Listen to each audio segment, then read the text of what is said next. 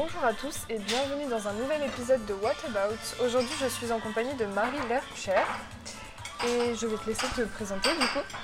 Bonjour, Euh, du coup, je m'appelle Marie. Euh, j'ai créé un site internet et un compte Instagram qui s'appelle Go Girls. Sur Instagram, c'est Go Girls Sport Girls avec un Z. Comme ça que je t'ai contacté du coup. Oui. Euh, c'est un compte Instagram et un site internet qui euh, promeut le sport féminin au travers de portraits de femmes qui pratiquent une activité physique. Euh, le but étant de rendre visible un maximum de femmes sportives qui ne savent pas forcément qu'elles sont sportives d'ailleurs la plupart du temps.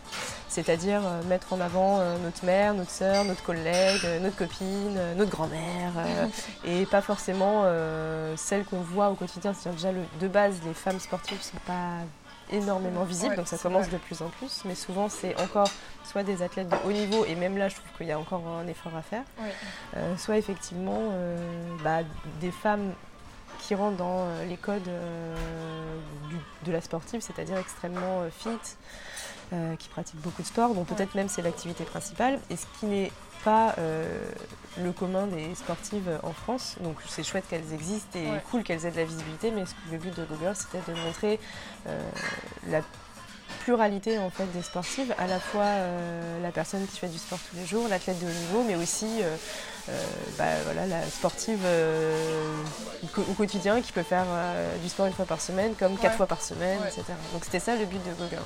Ok. Voilà. Est-ce qu'il y a eu un, élément déclencheur en particulier où tu t'es dit euh, je vais créer ça pour, euh, pour relayer euh, ces femmes-là du coup?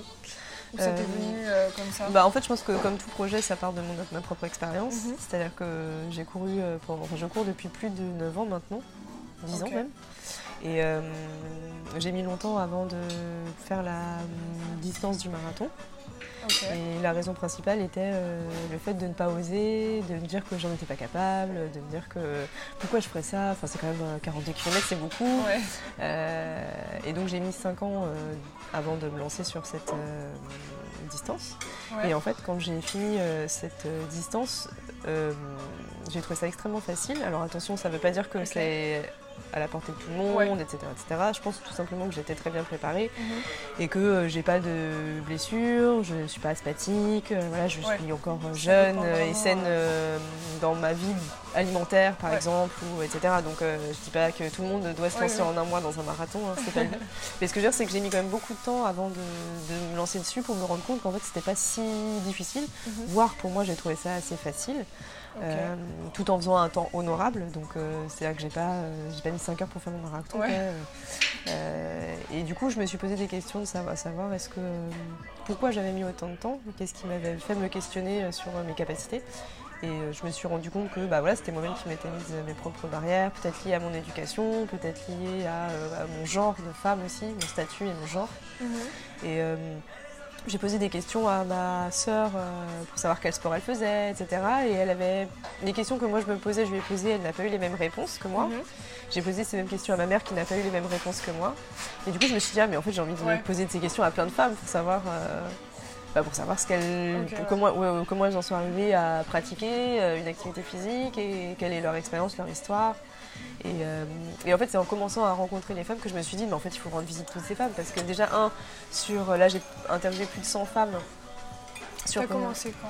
Euh, j'ai commencé les interviews en 2017 et j'ai commencé euh, le site internet, il a été mis en ligne en mars 2018. D'accord. Voilà, mais les interviews, je les ai commencées en 2017 en amont parce qu'à la base, je savais pas si j'allais vraiment faire quelque chose ou si juste j'interviewais des gens pour moi à titre personnel. Et en fait, c'est au fur et à mesure de quand j'ai commencé à avoir 10-15 personnes à interviewer que je me suis rendu compte qu'en fait, la plupart des femmes se considéraient vraiment pas comme sportives. Elles me disaient non, mais je fais pas vraiment de sport, euh, Ouais. je fais du pilate trois fois par semaine. Bah, c'est du, sport, mais, mais bon. Et du coup, c'est comme ça que je me suis dit, mais en fait, il faut un, euh, qu'on rende visible ces femmes pour que d'autres femmes le voient et se disent, mais oui, en fait, moi aussi, je suis sportive.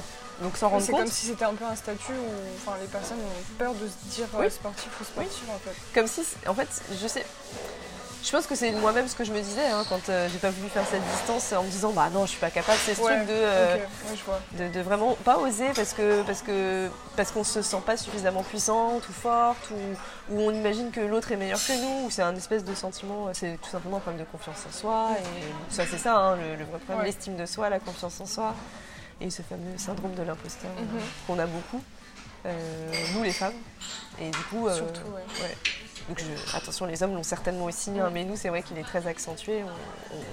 il y a beaucoup de femmes qui l'ont et du coup bah c'était aussi ça le but de Go Girls de un, de donner à des femmes qui peuvent potentiellement aller sur le site se rendre compte qu'elles sont elles-mêmes sportives ou leur donner envie d'être sportives. Mhm. Sachant qu'il y a aussi l'idée que le sport euh, n'est pas forcément faire un marathon. Il y a aussi cette idée-là qui est dans Go Girls. C'est-à-dire pour moi, être sportive, c'est faire de la randonnée. Euh, c'est marcher tous les jours.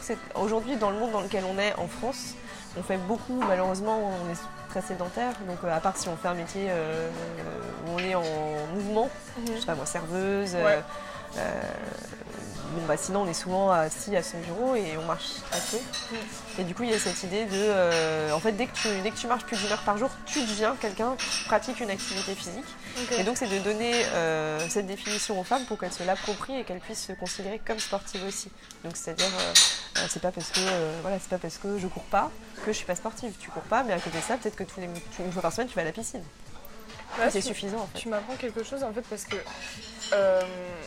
moi, le sport, j'ai une relation assez particulière avec parce que j'ai fait de l'équitation pendant 10 ans. Après, j'ai dû arrêter euh, parce que mes parents ne pouvaient plus euh, se permettre de, payer l'équitation parce que c'est un sport très cher. Donc j'ai arrêté en fait de faire du sport entre guillemets. En fait, j'en faisais que en cours avec euh, bah, les deux heures de sport qu'on a dans, dans, le programme. Et en fait, en 2018, je me suis inscrite à la salle de sport pour des raisons personnelles puisque j'avais envie de m'évader, etc. Et j'ai adoré. Donc j'y allais euh, vraiment 3-4 euh, fois par semaine. Et après j'ai aussi dû arrêter parce que pour des moyens financiers. Et depuis, ça, me manque énormément. Et euh, j'aimerais bien pouvoir m'y remettre, mais je, malheureusement, j'ai pas les moyens pour l'instant financiers de, me payer la salle de sport. Mais dès que j'en aurai, je fonce quoi. Et mais par contre, du coup, tu vois, pour, pour aller au lycée, en fait, je marche parce que les bus ne passent pas forcément à l'heure à laquelle j'ai envie d'aller au lycée. Et en fait, vu que j'habite pas très loin, j'habite vraiment à 10 minutes à pied, je fais plein d'allers-retours dans la journée pour aller au lycée. Mais donc 10 minutes par là, 10 minutes par là. Au bout d'un moment, ça fait une heure de marche. Et euh, c'est vrai que je voyais pas ça comme ça, mais euh, effectivement, je marche beaucoup. Donc en fait, ça reste du sport en fait. En fait, c'est en fait, toujours le, quelle est la définition qu'on a du sport. Et en fait, y a on a tous la possibilité d'avoir la définition. C'est une définition qui peut nous être propre. Hein. mais moi, ma définition du sport, c'est vraiment être actif, mm. bouger. bouger Ça, c'est ma définition. Et c'est celle-là que j'ai envie de transmettre aux femmes parce que je trouve que nous, on a un truc que les hommes n'ont pas. Et ça, vraiment, euh, c'est. Enfin, qui peut-être auront un jour. Hein. je souhaite qu'on leur partage ça. C'est-à-dire qu'on. Quand on est jeune, quand on est une jeune femme, on fait du sport jusqu'au lycée. Effectivement, on est souvent dépendant de nos parents pour euh, les finances. Donc, s'ils n'ont pas les moyens, bah, il, se, trouve qu'on n'a plus beaucoup de possibilités de sport à part soit la marche, soit courir, gratuitement en tout cas. Après, ça ne nous empêche pas de faire. Enfin, tu vois, ça t'empêche pas de, je sais pas moi, t'acheter des poids et chez toi de faire un peu de fitness. Euh, enfin, c'est pas impossible. Ou de te déplacer dans un lieu. Euh, je sais pas moi, un parc et de faire du fitness, enfin, tout est possible. Mhm. Mais ce que je voulais dire, c'est que les femmes, une fois qu'après le, le, lycée, souvent elles se jettent entièrement dans les études. En tout cas, dans les femmes que j'ai interviewées, pour la plupart, elles se, elles se plongent vraiment euh, dans les études. Et le sport n'est pas quelque chose qui est, naturel et prioritaire et qui fait partie de son quotidien pour les jeunes femmes. Alors, c'est encore une fois une généralité, donc il y a certainement plein de femmes qui ont la chance d'avoir des parents pour lesquels c'est naturel et qui l'ont intégré eux-mêmes dans leur quotidien et donc qui l'ont transmis à leurs filles. Mais aujourd'hui, il y a beaucoup de personnes et de femmes qui, comme c'est pas intégré entièrement, c'est pas euh, comme manger ou, boire, le sport, c'est un truc en plus, un plaisir, ou pour perdre du poids en fonction des femmes qu'on a en face de soi et des objectifs. Euh, ça, on pourra en reparler après d'ailleurs, la perte de poids et le sport, puisqu'il mhm. faut le dissocier absolument. Ouais, complètement.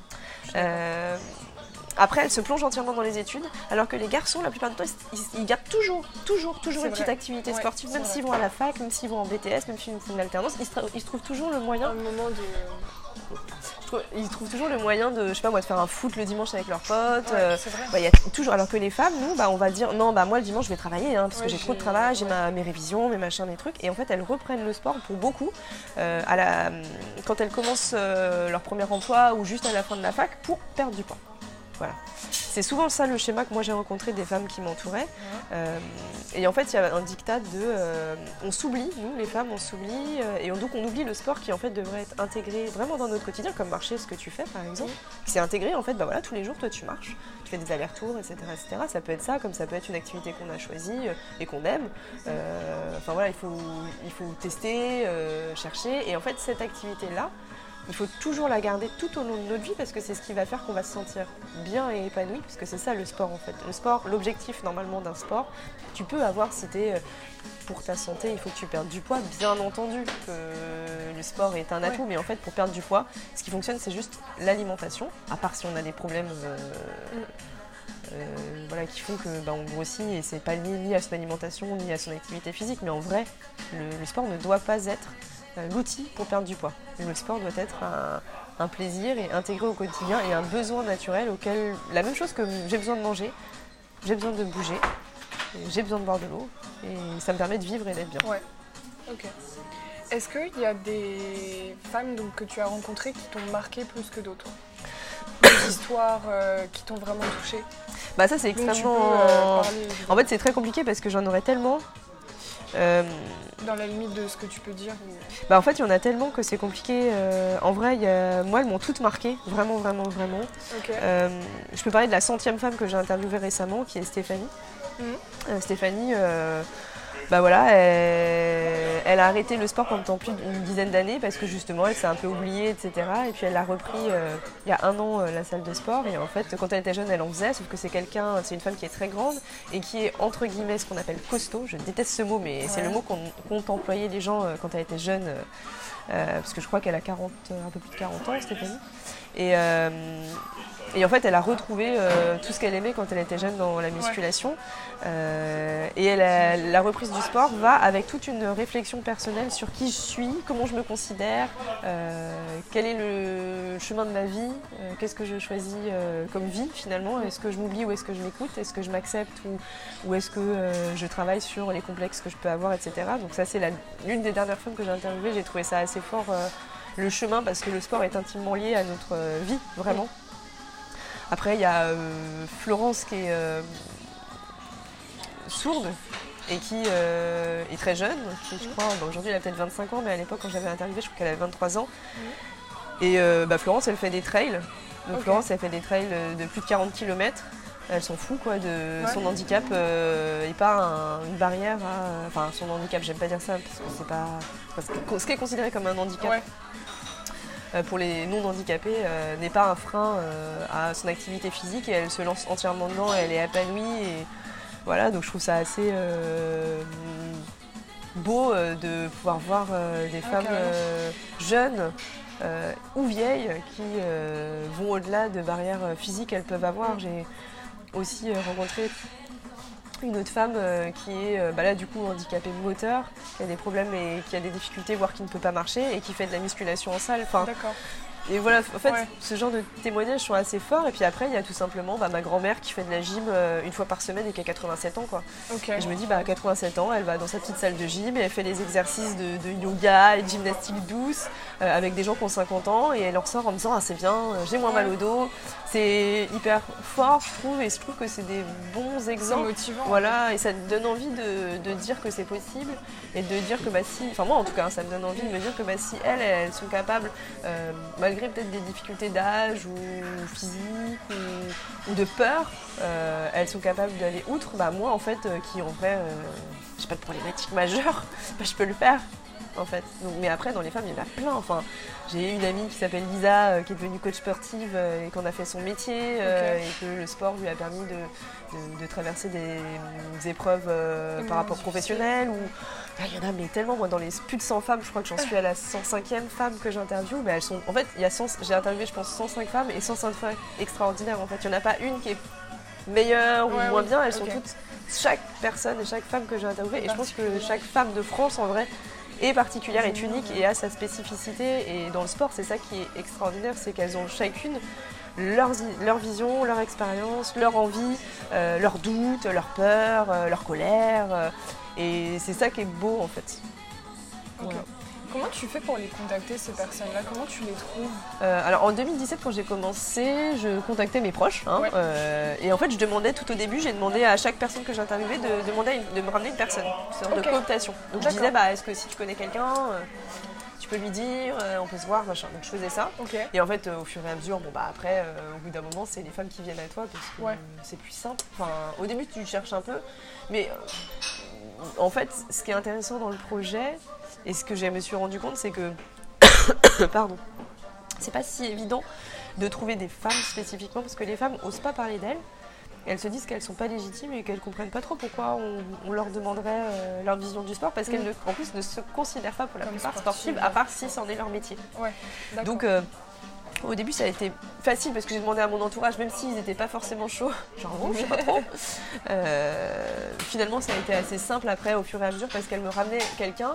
Comme j'étais, elles avaient confiance puisqu'elles me connaissaient, donc elles disaient maintenant mais t'inquiète, Marie elle va être sympa, elle va pas te, c'est c'est pas un guet-apens, euh, tout va bien se passer. Et puis bah, après au fur et à mesure, euh, je pense lié aussi au compte Instagram, bah, après elles sont, elles viennent naturellement parce qu'elles voient que c'est quelque chose d'assez bienveillant. Ouais. Le but étant de, on n'a pas ma vision dans le site ni dans mon compte.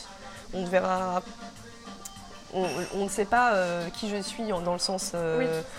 Voilà, alors, ça me dérange pas de parler de moi, mais c'est pas le but. Le but c'est pas que les, chaque portrait c'est la femme qui parle. Oui, moi, il n'y a pas ma voix. Donc, euh, donc en vrai, je vais jamais euh, modifier ce qu'elles disent ou, voilà, elle, elle- c'est vraiment une personne qui est en face de moi et qui me raconte son expérience sportive et, qui, et mon but à moi, c'est d'être le lien qui va permettre de rendre visible euh, Ouais. Sa vision Cette et cette personne, cette histoire, c'est tout. Donc euh, généralement, euh, aujourd'hui, elles viennent plutôt naturellement vers moi, les femmes. Et, et donc je les invite à continuer de venir, à venir vers moi parce que c'est trop cool euh, de les rencontrer, de pouvoir les mettre en lumière et aussi de les prendre en photo parce que du coup je les prends toutes en photo. Oui. c'est le but de l'interview. Il y a quand quand j'interviewe les femmes, il y a le but euh, communautaire, c'est-à-dire euh, montrer des femmes euh, uniques à d'autres personnes, etc., etc. Mais il y a un but aussi très personnel où en gros la personne que j'ai en face de moi quand je l'interviewe, elle, elle va se livrer.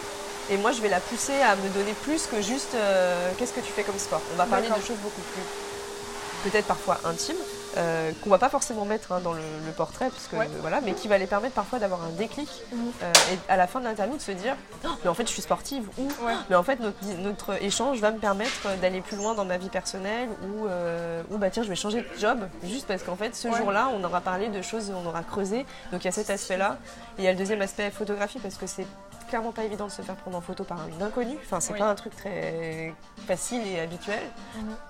Et du coup, bah, là, ça permet de, de- de travailler cet exercice qui est un vrai exercice hein, euh, d'estime et de confiance en soi pour moi, vraiment. Mm. Euh, et du coup, bah, chaque euh, femme que j'interviewe, comme on passe au moins une heure à échanger justement sur euh, ces questions-là au sport, derrière, elles ont, on a créé une espèce de bulle de Oui. confiance où elles se rendent compte que mon but c'est d'être bienveillante et d'avoir leur vision sans les brusquer, sans les violenter. Enfin, c'est vraiment quelque chose de doux. Et du coup, la photo est beaucoup plus facile, même si ça reste un exercice euh, Pas pas, évident. évident. Il n'empêche qu'après, ça se passe beaucoup plus facilement et que les femmes qui passent derrière mon objectif, la plupart du temps, j'essaye de, de vraiment de les sublimer dans le bon sens du terme. C'est-à-dire qu'il n'y a pas de retouche photo sur mes photos. D'accord. Sur les photos de blogueurs, il n'y a aucune retouche photo. Les seules retouches qu'il peut y avoir, c'est lumière. Mm. Par exemple, si j'ai pas assez de lumière, Ouais. je suis dans un environnement, voilà, c'est la nuit et j'ai pas le bon appareil ce jour-là. Mais sinon, il n'y a pas de retouche. J'enlève pas les boutons, j'enlève pas les, je sais pas moi, les poils, euh, Ouais. les, les doubles mentons, peu importe. Je Ouais. n'enlève rien. Et c'est de jouer avec la lumière et les sublimer pour. euh, pour rendre. euh, bah, en fait, pour que ces jeunes, enfin, ces jeunes femmes, ces femmes, ces femmes plus âgées, euh, bah, on ait envie d'être leurs potes en fait. Ouais, grave. Voilà. Est-ce que tu as déjà voyagé pour rencontrer ces personnes-là ou est-ce que tu te oui. déplaces enfin, Alors, tu restes en Ile-de-France En 2018, pendant deux mois, j'ai fait la France. Donc je suis allée. Je suis allée à Bordeaux, je suis allée à Lille, je suis allée. j'ai fait plusieurs grandes villes de France pour justement euh, aller voir des femmes. Mhm. Euh, donc j'ai fait ça sur ouais, peut-être pas deux mois, un peu moins quand même. Pour, euh, je, je me suis complètement. euh, je voulais sortir de Paris parce qu'en fait il y a un truc très parisien aussi comme j'habite Paris. Mhm. Où j'interviewe beaucoup de femmes en Ile-de-France. Ouais. Mais du coup, je, même si ça reste quand même riche hein, et que Mhm. chaque femme est unique, il n'empêche qu'il y a quand même un- Au début, quand on commence, on commence par les gens qui nous entourent, donc ils ont le même âge que nous. Euh, voilà, moi je suis 34 ans, je suis blanche. euh, euh, je vis à Paris, bon bah forcément autour les femmes que je vais interviewer vont être euh, entre 25 35 ans, Ouais. euh, blanches, euh, euh, parisiennes. Par- Parisienne, ouais. Et le but c'est justement de, de- de montrer et de prouver que les sportives ne sont pas que blanches parisiennes et ont mon âge, mais qu'elles peuvent avoir 10 ans, euh, être noires, comme elles peuvent avoir 85 ans et être, euh, je sais pas moi, euh, de Strasbourg, enfin peu importe. Ouais. Du coup, c'est pour ça que j'avais euh, pendant, je me suis consacrée pendant un certain, au moins un mois et demi à euh, aller ailleurs et euh, rencontrer des femmes. Alors, ça reste encore une fois dans des grandes villes. Euh, parce que j'ai pas euh, pu euh, avoir accès à des femmes qui vivaient en village ou je, Ouais. je sais pas sur 105 femmes peut-être qu'il y en a 4 ou 5 qui vivent dans des villages il n'y en a pas énormément Ok. que ça parce que j'appelle village hein, c'est euh, des villes de moins de, moins de 8 ou 7000 habitants quoi Ouais. mais j'essaye en tout cas de, diversifier. de diversifier les profils et les personnes et les âges, et etc. Mais c'est pas, c'est vrai que c'est pas évident parce que, bah, parce que justement, en fait, les gens qui, quand tu commences, les gens que tu interviews te ressemblent Mm. Parce que tu fais les gens qui sont autour de toi et, Ouais. Et euh, il se trouve que bah, les gens qui sont autour de, moi me ressemblent. euh, voilà. Donc euh, j'essaye, mais c'est pas forcément évident. Donc par exemple. J'aimerais trop pouvoir interviewer et mettre en lumière une femme qui fait du sport et qui porte le voile, par exemple. Enfin, Ouais. Je trouve que ça trop important, c'est nécessaire, il faut rendre visible les femmes voilées en France.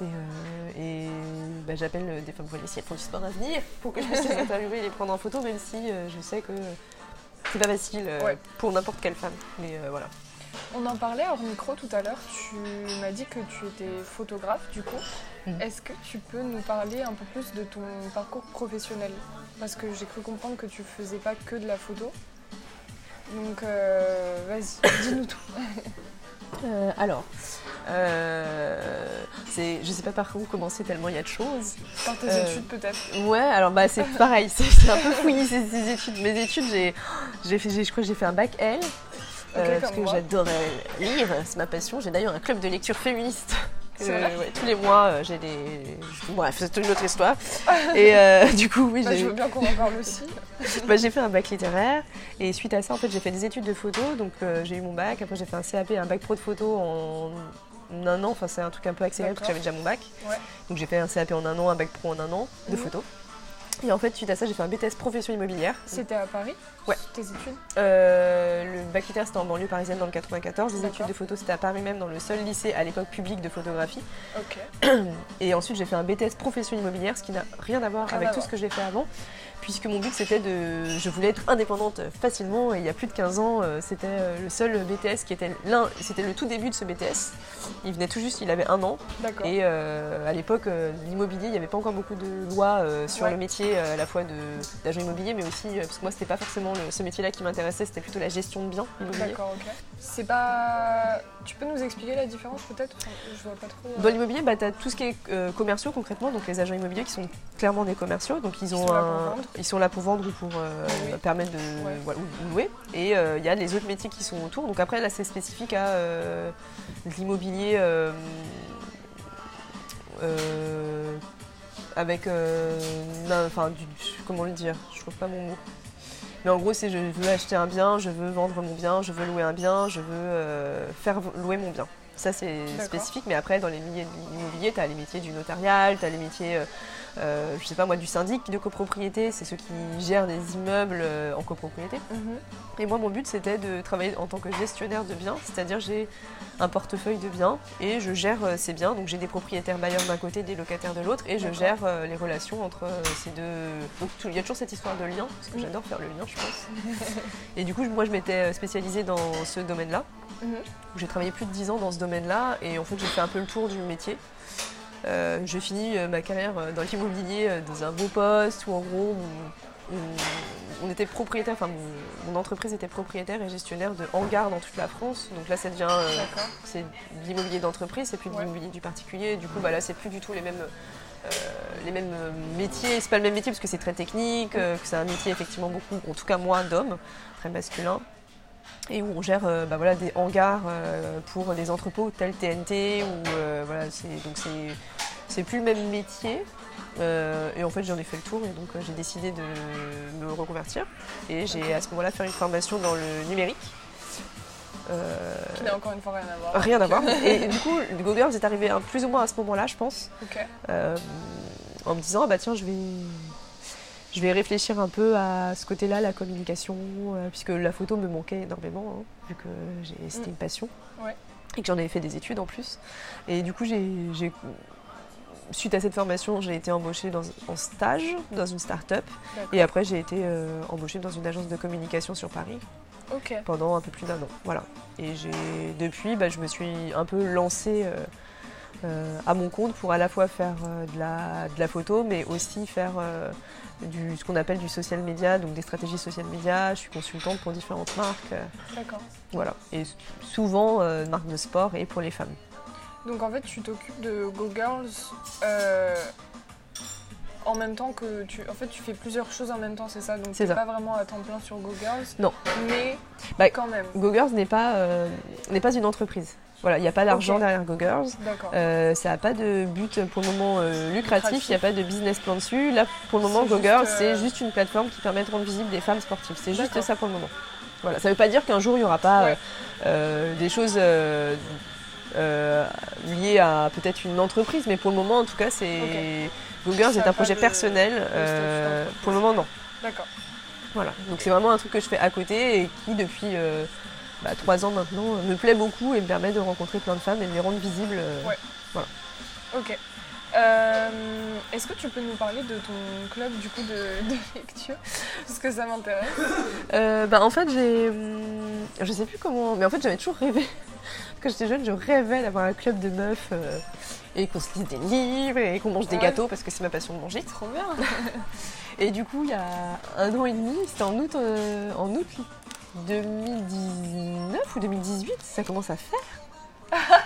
Oh, bah en fait, je me suis. En fait, j'ai rencontré tellement de femmes aussi avec Go Girls euh, que en fait, ça m'a ouvert le champ des possibles Mhm. euh, en termes de. Parce que sur les 105 femmes que j'ai pu interviewer, il y en a au moins 20 qui sont devenues des proches. D'accord. Voilà, et qui. Peut-être même font- plus, hein, qui mais. font partie de tes amis. Ouais, de en mon fait. cercle en fait aujourd'hui. Et, euh, et du coup, bah, enfin, ces femmes, moi, m'inspirent de ouf. Je sais que ce mot, il est chiant parce que tout le monde le met à toutes les sauces, mais c'est réel. Enfin, voilà. Et, euh, et du coup, je me suis dit, oh là là, euh, oh, allons-y, soyons fous, enfin, soyons folles et lançons un club. On va voir si les meufs, elles vont suivre, si elles vont me dire, oh bah ouais, carrément, je viens, moi je, serai- je Ouais. suis partante, etc. Donc j'ai créé un, un club qui s'appelle le Club des femmes de lettres. Donc il y a un compte Instagram et il y a une page Facebook, mais la page Facebook est privée parce qu'en fait euh, le club euh, donc a lieu tous les mois, une fois Ouais. par mois avec un thème. Ouais. Euh, il a lieu chez moi, donc c'est pour ça que c'est privé, hein, parce que bon, ouais. il se trouve que je vais pas inviter 200 personnes chez moi, je n'ai pas encore, pas encore les possibilités. Si je pouvais, je le ferais. mais voilà. Du coup, on est en général une dizaine de femmes euh, tous les mois. Et euh, bah, par exemple, euh, le mois dernier, qu'est-ce que c'était le thème? J'ai une petite mémoire. Je fais tellement de choses que j'oublie. Mais en tout cas, bon, ce mois-ci, puisque c'est samedi, euh, c'est la royauté, donc roi et reine. Donc euh, c'est hyper large. Le but, c'est pas qu'elle livre un livre, qu'elle lise un livre pour le club, parce que c'est tous les mois, donc on n'a pas le temps. Euh, après, si elles ont le temps, cool, hein. mais qu'elles viennent avec une lecture. Donc ça peut être aussi un article de magazine. Ouais, enfin, c'est hyper, voilà, c'est hyper large. hein. C'est pas forcément un roman, parce que bah voilà, j'ai 34 ans. Les femmes qui m'entourent, certaines ont des enfants. On va pas se mentir, la vie Ouais. est la vie passe vite. du coup, elles n'ont pas le temps. Euh, du, du coup, c'est vraiment hyper large. Ça peut être euh, voilà, un truc qu'elles ont lu et qui leur a plu et qui rentre dans le thème. Et, et le but, c'est de ce jour-là, vraiment de manger. Parce que mon frère étant pâtissier, c'est lui qui nous fait les, la petite dessert. Donc là, la royauté, euh, bon, bah, on se doute que ça va être la galette, hein, la galette des rois Ouais. et euh, la brioche des reines. Euh, bien. et du coup, bah voilà, chacune va venir avec un livre en lien avec le thème qu'elles ont lu, qui leur a plu. Et le but, c'est de faire découvrir un livre aux autres meufs, Mm. Mais aussi d'expliquer pourquoi il leur a plu. C'est ça qui est important. C'est pas tant le livre en lui-même et ce qu'il raconte, c'est surtout pourquoi, euh, pourquoi moi je viens avec tel livre. Pourquoi je vous raconte ce livre-là. pour Ah si, bah, je sais, le mois dernier, c'était le, le Santa Secret. euh, du club, Ouais. donc tous les mois de décembre, donc ouais, ça fait plus de ce qu'on a déjà fait. Ouais, donc ça fait, pff, ça fait un an et demi en fait qu'il existe. Euh, donc chacune vient avec un livre qu'on a, qu'elles ont impacté et on l'offre à une autre. Et euh, du coup, on explique pourquoi on a choisi Pourquoi ce livre et pourquoi on veut l'ouvrir. Pourquoi ce livre-là euh, spécifiquement on veut l'offrir parce que C'est ça le club des femmes de lettres.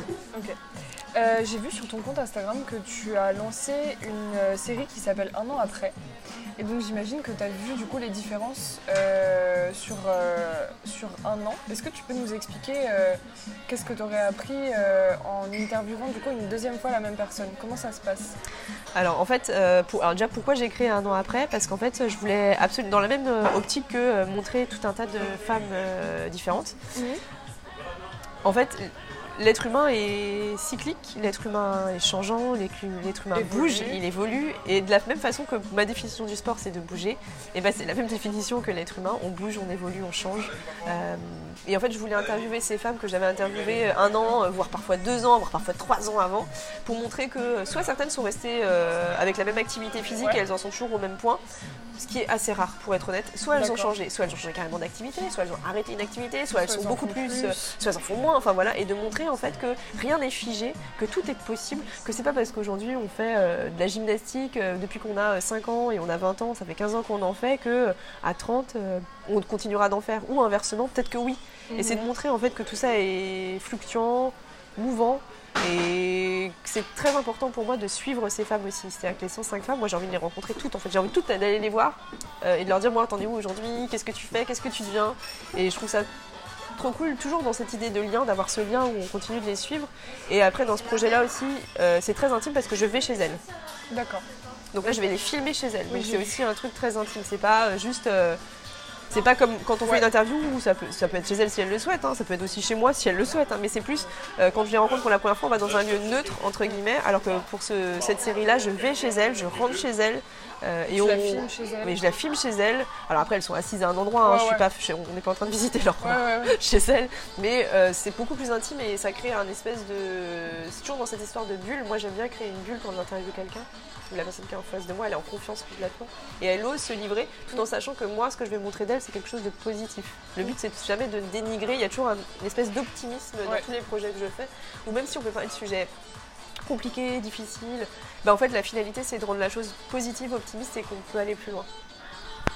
D'accord.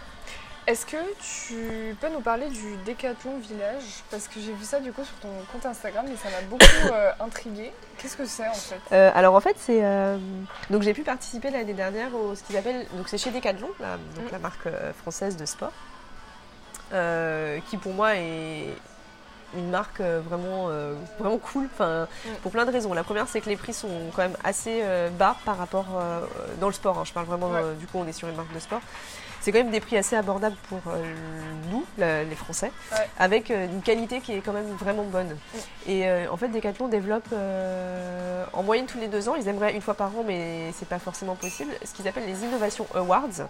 D'accord. Donc en, vrai, en gros, c'est les équipes de Decathlon de, de France Mhm. qui se réunissent une fois par an une fois tous les deux ans pour parler des, des 20 projets, des 20 produits euh, qu'ils ont développés ces- cette, cette année ou ces deux dernières années et euh, de voter, de permettre aux Français de voter pour le produit qui leur plaît le plus et du coup de, de reconnaître un peu ou de, de- de dire merci aux équipes, aux trois équipes. euh, donc euh, c'est un prix interne, hein, c'est pas, ils gagnent pas d'argent, Ouais, ouais. ils n'ont pas de, ils ont pas de prime, enfin c'est pas le sujet, c'est juste de, reconnaître leur travail. leur travail et de dire, de, de savoir aussi ce que nous, clients euh, ou utilisateurs, euh, nous plaît le plus ou nous intéresse le plus dans les produits qu'ils ont développés. Et ça, je pense que ça leur permet, eux, à la fois euh, de, de savoir ce vers quoi il faut tendre, euh, ce vers quoi les utilisateurs vont, et nous, bah, d'avoir des produits de plus en plus performants. Et du coup, j'ai été invitée sur le- ce qu'on appelle le Décathlon Village Ouais, ce l'année dernière. Et donc le, le Décathlon Village, en fait, il y en a eu plusieurs en France, mais euh, euh, celui que moi j'ai visité, il était à Marseille. Euh, il s'appelle Bouc Bel Air et c'est tous les gens qui vivent à côté de Bouc Bel Air peuvent y aller. C'est un immense euh, espace où en gros il y a effectivement le magasin Décathlon qui est l'un des plus grands de France, donc euh, ça c'est chouette. Mais c'est surtout que tu as tout un espace qui est immense, je sais plus comment ça fait, d'hectares, où tu peux faire tous les sports possibles et inimaginables gratuitement. Donc il y a des sports qui sont, ouais, il y a des sports payants. Euh, par exemple, tu peux faire du surf, il y a une vague. Il y a une vague, enfin wow. c'est quand même assez fou. Donc ça Ouais. c'est payant, je pense que c'est peut-être 15 euros de l'heure, donc c'est même pas exorbitant. C'est même pas, ouais. Euh, voilà, il y a différents sports, effectivement, qui demandent une, euh, des gens disponibles là pour toi. Donc là, bien sûr, tu payes l'infrastructure, bah, parce que voilà. Mais après, tu as des, des terrains de foot, des terrains de hand, des terrains de basket. Il y a des aires de jeu pour les enfants. Ils peuvent même faire. Il y a un.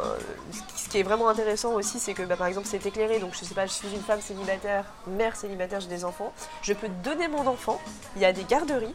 Je paye peut-être, je sais pas, c'est minime. hein. Tu payes tant l'heure pour garder ton enfant et je vais faire, euh, je sais pas, je vais faire mon sport. Donc c'est quand même un, un environnement assez sécurisé qui est ouvert euh, sur des amplitudes horaires assez larges, euh, qui est cool et que peu de gens connaissent en fait. Et il y en a plusieurs en France. Et donc c'est là, en tout cas nous c'est là qu'ont eu lieu euh, les Innovation Awards euh, l'année dernière. Mais voilà, c'est les Décathlon Village, donc il en existe quelques-uns en France. Je sais pas combien. Mais c'est accessible à tous, pour tous. Il y a des murs d'escalade, enfin c'est quand même assez ouf. Hein. Ouais, c'est varié. Voilà. Et c'est très accessible vraiment euh, à tout le monde en fait. Et je trouve Même pour les enfants Il y a, des aires de jeu pour les enfants, euh, je sais pas moi, avec le bateau pirate, enfin à Bel Air en tout cas c'est comme ça, après je connais pas les autres. D'accord. Donc euh, ça peut paraître assez vieillissant quand on arrive, c'est quand même des infrastructures qui datent un peu, mais tout est sécurisé mhm. et c'est quand même un espace je trouve disponible quand on n'a pas forcément accès au sport facilement ou quand on, je sais pas moi, quand on est une famille et que ça coûte cher de voilà, d'inscrire ses enfants à l'équitation, bah on va à Bouc Bel et on peut leur faire faire de l'escalade, on peut leur faire faire euh, de la course, on peut leur faire faire euh, du, du surf. Carrément. voilà, donc c'est assez cool en fait. Et encore une fois, je trouve que vraiment, et Decathlon me paye pas, hein, il n'y a pas de. Je suis pas sponsorisée Decathlon, mais ça c'est vraiment à titre personnel et de par mon expérience. Je trouve que les équipements, tu vois, moi qui cours, euh, alors les baskets, moi je les achète pas des chez Decathlon parce que euh, j'ai ma marque euh, fétiche, mais tous mes équipements, que ce soit mes shorts, mes leggings, euh, je sais pas moi, mes, vestes, en fait je peux facilement les acheter chez Decathlon parce qu'en fait c'est de bonne qualité et c'est pas excessivement cher. C'est pas excessivement cher. Donc je trouve que c'est un bon compromis quand on, quand on sait pas vers qui aller. Après, si on a à côté de chez soi un petit magasin de sport où on mm. connaît la personne et c'est cool Enfin, c'est aussi cool, mais en vrai, si on a, si on sait pas, franchement, je trouve que c'est une bonne entreprise. Et je trouve que, le, en tout cas, moi, ce que j'en ai vu de l'intérieur pour aller voir participer et avoir été invité par eux pour euh, ces innovations Awards, c'est qu'ils ont vraiment envie, c'est des passionnés par leur métier. C'est-à-dire que j'ai pu rencontrer les ingénieurs produits, c'est-à-dire ceux qui conçoivent les, les produits. Et en fait, c'est vraiment des gens qui pratiquent leur propre métier. C'est-à-dire que les trois gagnants, c'était. Donc chez Decathlon, il y a différentes marques. Il y a euh, Quechua, euh, Itiwit, euh, voilà les différentes marques, Domino's pour voilà. Et donc là les trois, bah, c'est ceux que je viens de te donner. Il y en avait la première équipe qui a gagné parce que c'est quand même assez ouf. C'est ils ont créé un kayak. Tu peux acheter un kayak à 180 euros, un kayak pliable. C'est quand même ouf. Tu pars avec un sac et tu déplies et t'as un kayak. Et ça marche. Hein. Et les gars, ils ont donc c'est des fans de kayak hein, concrètement, les ingénieurs produits, et ils ont testé ce truc genre dans la mer, euh, dans une mer adriatique ou un truc comme ça. Enfin, ils sont partis avec et c'est un sportif de haut niveau qui l'a testé. Enfin, c'est quand même hyper bien foutu. Et ce que je trouve incroyable avec cette marque, c'est qu'on n'en parle pas. Dans le sens, tout le monde sait que Decathlon c'est une bonne marque française et que c'est cool et proche, et proche des gens, mais on ne sait pas, on ne se rend pas compte de tout ce qu'il y a derrière. Et moi, pour l'avoir vu, du coup, j'étais comme une enfant. Quoi. Bon, moi, mon produit phare, c'était la popote. Alors, la popote, c'est un espèce de de produits qui, pour, quand on part en randonnée pour faire à manger. Mhm. Euh, et, donc du coup j'ai rencontré euh, l'une des ingénieurs produits qui s'appelle Floriane et on a discuté et Floriane, bah voilà, Floriane elle fait de la randonnée. Enfin, et la popote elle l'a conçue pour elle aussi. C'est pas que pour nous en fait. C'est elle. De quoi Exactement. En fait c'est des voilà. C'est pas forcément des sportifs de haut niveau. C'est juste des gens comme nous qui sont passionnés par leur euh, hobby, donc mm. par leur sport, et qui vont créer un produit en conséquence par rapport à leur propre utilisation. Et en fait, je trouvais ça ouf de rencontrer des gens comme ça qui sont comme nous en fait et qui sont hyper contents d'avoir des retours de notre part en disant Ah, mais toi, t'en as pensé quoi? Euh, Du coup, est-ce que tu l'utiliserais pour... En fait, ce que je trouve cool, c'est qu'ils sont accessibles. Euh, que si on leur envoie des retours, ils sont trop contents de les avoir en fait. Ils mm. sont pas en mode. Euh, ils, prennent tous les retours. Et ça se voit d'ailleurs sur. en fait, je pense que ça se ressent si on connaît un peu les réseaux sociaux par rapport au community manager de Decathlon, qui est l'un des community managers les plus aimés et les plus incroyables de France. Euh, tu l'as déjà rencontré Non, mais parce que non, mais en fait, il suffit de regarder les réseaux sociaux pour se rendre compte que le community manager de Decathlon, il est ouf. D'accord, ok. Enfin, en tout cas, la stratégie derrière euh, de community manager sur Twitter, elle est ouf. Sur Twitter, hein, précisément.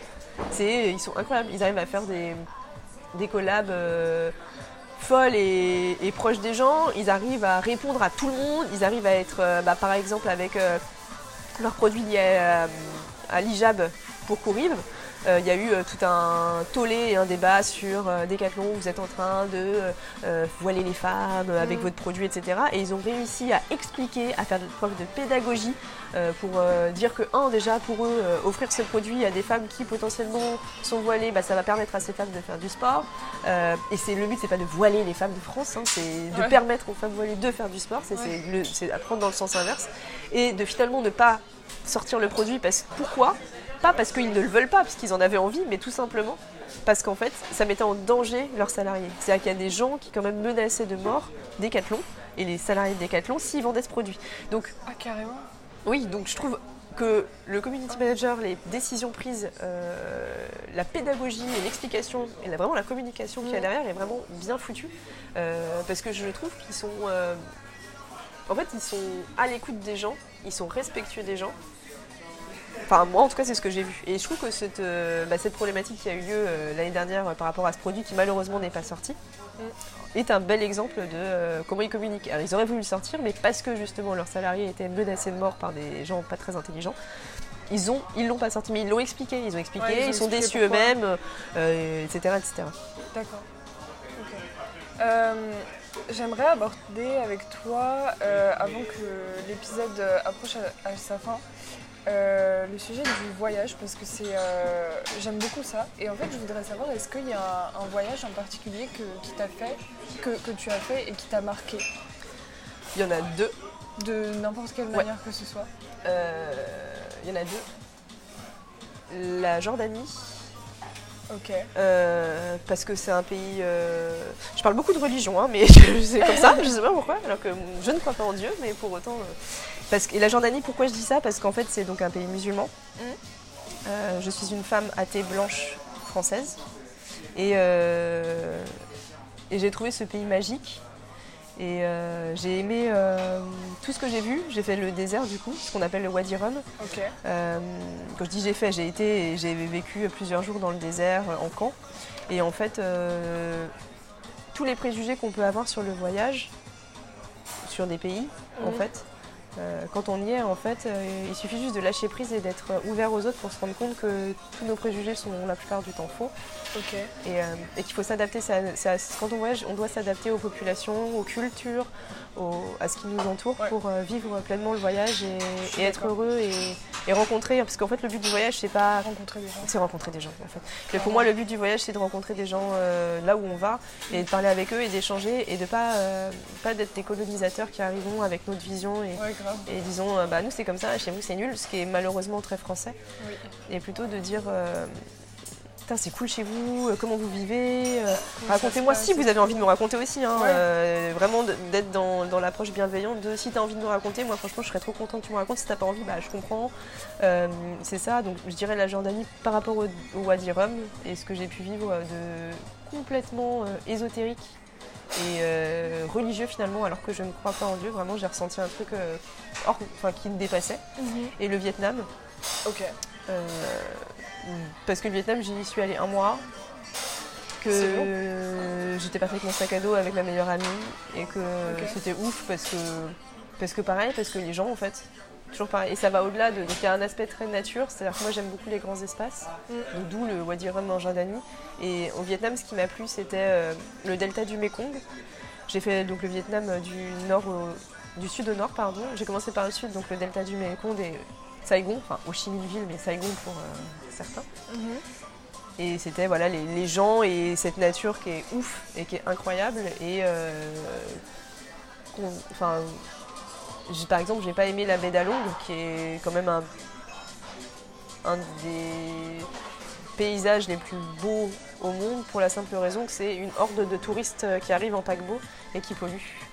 Et du coup, j'ai ressenti, moi, je me suis sentie très mal à l'aise de le vivre et de le faire et d'être moi-même euh, parmi ces touristes Ouais. et de polluer euh, ce- cet endroit. Cet et endroit, ça m'a fait un peu relativiser sur le voyage et peut-être minimiser euh, du coup mes voyages et en faire moins. D'accord.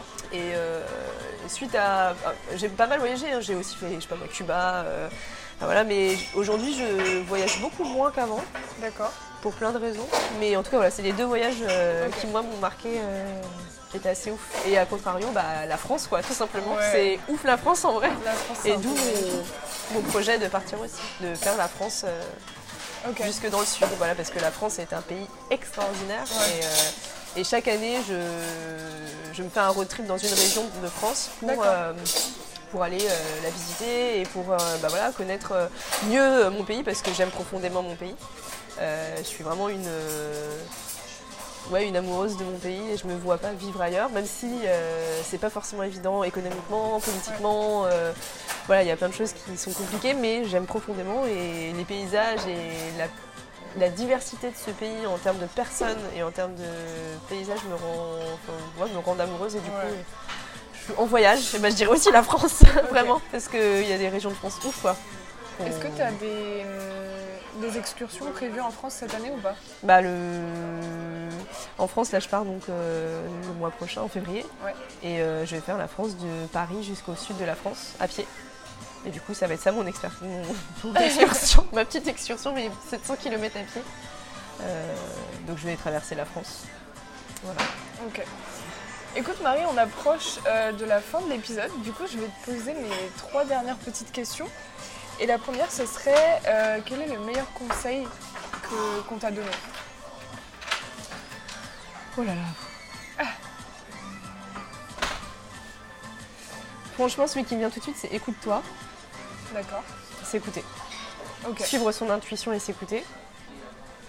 Voilà, Je dirais que c'est celui-là. On oublie, on oublie notre intuition. On l'écoute pas. Enfin, moi, en tout cas, je C'est n'écoutais vrai. pas mon intuition et c'est pas évident de s'en rendre compte et de savoir qu'elle est là et qu'elle est pas loin et qu'en fait, euh, on sait ce qu'on veut. C'est juste qu'on on On s'écoute l'écoute pas. pas. ouais. Voilà. Euh, trois personnes qui t'inspirent. Oh, Ou plus. c'est trop dur. c'est hyper dur. Franchement, c'est affreux parce que moi, j'ai envie de dire les gens qui m'entourent, genre ma mère, euh, ma soeur, euh, ma grand-mère. euh, Enfin, après, c'est marrant, mais par exemple, moi, toutes les personnes connues, ou je sais pas moi, les chanteuses, je trouve ça chouette, mais c'est pas elles qui m'inspirent. Moi, j'ai besoin de proximité, donc euh, ouais. euh, Ma mère, bah, c'est ma première, mon premier modèle. euh, ma grand-mère, c'est mon deuxième modèle. euh, la troisième, c'est ma sœur. euh, voilà, la quatrième, c'est ma meilleure amie. euh, la cinquième, c'est mon autre amie. Enfin voilà, j'ai. Ok. En fait, c'est les meufs qui m'entourent. En fait, c'est elles mes modèles. J'ai besoin de, de- Proximité. ouais, de proximité plus que. Voilà, tu vois. je- C'est pas que je m'en fous des femmes célèbres. hein, je trouve ça trop cool et tout ça, mais il y a vraiment, j'ai besoin d'un lien de proximité que ces personnes, en fait, je les ai au quotidien avec moi et que je vois euh, leur évolution. Tu vois, Mhm. toutes les meufs que j'ai interviewées pour Go Girls, c'est des, pour moi des Ouais. modèles. Plus, en fait. Donc il y a pas, je peux pas te donner, euh, je peux pas te dire ah Simone de Beauvoir. euh, Ok, oui, mais c'est pas elle en fait. La première, c'est pas Oui. elle qui me vient à l'esprit. ça marche. Euh, dernière question, du coup, c'est la question signature du podcast. Quel impact tu aimerais avoir sur le monde?